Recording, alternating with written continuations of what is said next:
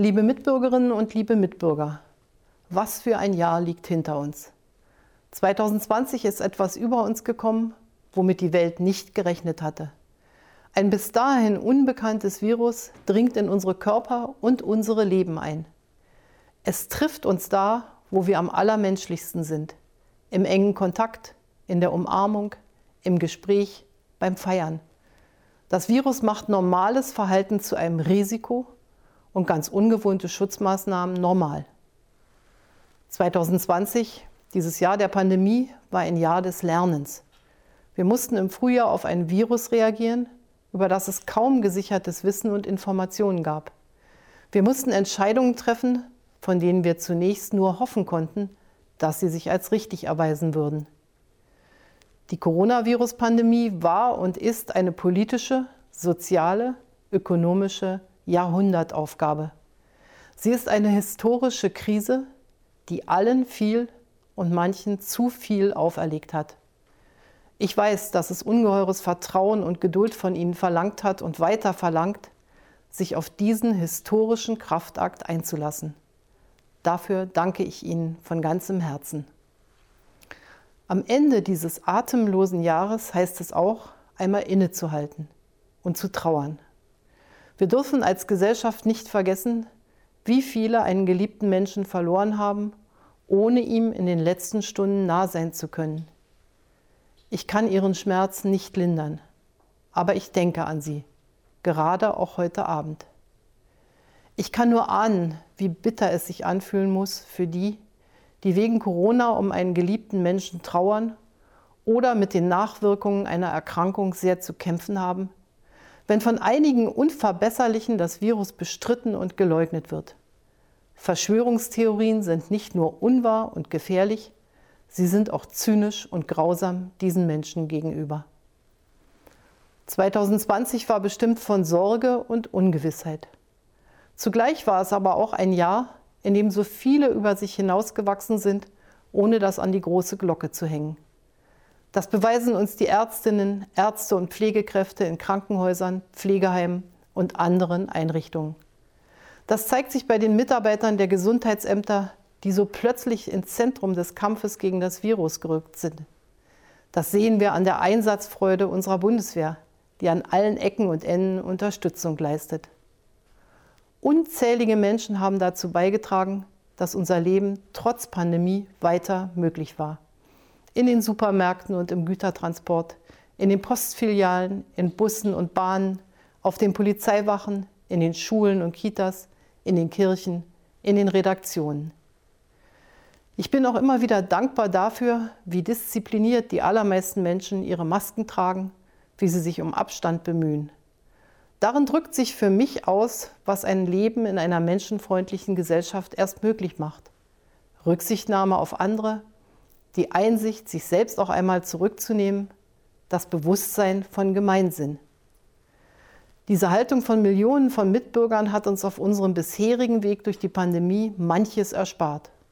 Sie wird auch im kommenden Jahr nötig sein. Was lässt mich hoffen? Seit wenigen Tagen hat die Hoffnung Gesichter. Es sind die Gesichter der ersten Geimpften, der ganz Alten und ihrer Pfleger und Pflegerinnen, des medizinischen Personals auf den Intensivstationen. Nicht nur bei uns, sondern in allen europäischen und vielen anderen Ländern. Tagtäglich werden es mehr. Schrittweise werden andere Alters- und Berufsgruppen dazukommen und dann alle, die es möchten. Auch ich werde mich impfen lassen, wenn ich an der Reihe bin. Hoffen lassen mich auch die Wissenschaftler, weltweit, aber gerade auch bei uns in Deutschland. Der erste verlässliche Corona-Test wurde hier entwickelt und nun auch der erste in Europa und vielen Ländern der Welt zugelassene Impfstoff. Er ist aus der Forschungsarbeit eines deutschen Unternehmens hervorgegangen und wird jetzt als deutsch-amerikanische Koproduktion hergestellt. Die Gründer Uwe Shahin und Özlem Türeci aus Mainz haben mir erzählt, dass Menschen aus 60 Nationen in ihrem Unternehmen arbeiten. Nichts könnte besser zeigen, dass es die europäische und internationale Zusammenarbeit, dass es die Kraft der Vielfalt ist, die den Fortschritt bringt. Die Aufgaben, vor die die Pandemie uns stellt, bleiben gewaltig. Bei vielen Gewerbetreibenden, Arbeitnehmern, Solo-Selbstständigen und Künstlern herrschen Unsicherheit, ja Existenzangst. Die Bundesregierung hat sie in dieser ganz unverschuldeten Notlage nicht allein gelassen. Staatliche Unterstützung in nie dagewesener Höhe hilft. Verbesserte Kurzarbeitsregeln greifen. Arbeitsplätze können so bewahrt werden. Ist also auch im neuen Jahr alles Corona? Nein, und das war es auch im alten nicht. Nicht erst seit Beginn der Pandemie verändert sich die Welt, in der wir leben, rasant und grundlegend. Umso wichtiger ist es, dass Deutschland mit all seiner Kraft und seiner Kreativität mutige Ideen für die Zukunft entwickelt. Dass unser Wirtschaften, unsere Mobilität, unser Leben klimaschonend wird. Dass alle Menschen in Deutschland von gleichwertigen Lebensverhältnissen und echter Bildungsgerechtigkeit profitieren können.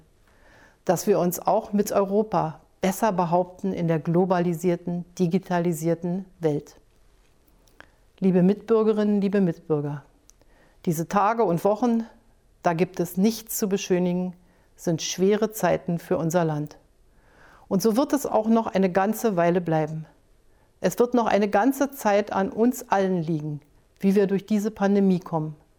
Der Winter ist und bleibt hart. Wir wissen ja, was wir dem Virus entgegensetzen können. Die neben dem Impfstoff wirksamsten Mittel haben wir selbst in der Hand indem wir uns an die Regeln halten, jeder und jede von uns, wir alle zusammen. Lassen Sie mich zum Schluss noch etwas Persönliches sagen. In neun Monaten ist Bundestagswahl, zu der ich ja nicht wieder antreten werde. Dies ist deshalb heute aller Voraussicht nach das letzte Mal, dass ich mich als Bundeskanzlerin mit einer Neujahrsansprache an Sie wenden darf. Ich denke, ich übertreibe nicht, wenn ich sage, Nie in den letzten 15 Jahren haben wir alle das alte Jahr als so schwer empfunden. Und nie haben wir trotz aller Sorgen und mancher Skepsis mit so viel Hoffnung dem neuen Jahr entgegengesehen. Und so wünsche ich Ihnen und Ihren Familien von Herzen Gesundheit, Zuversicht und Gottes Segen für das neue Jahr 2021.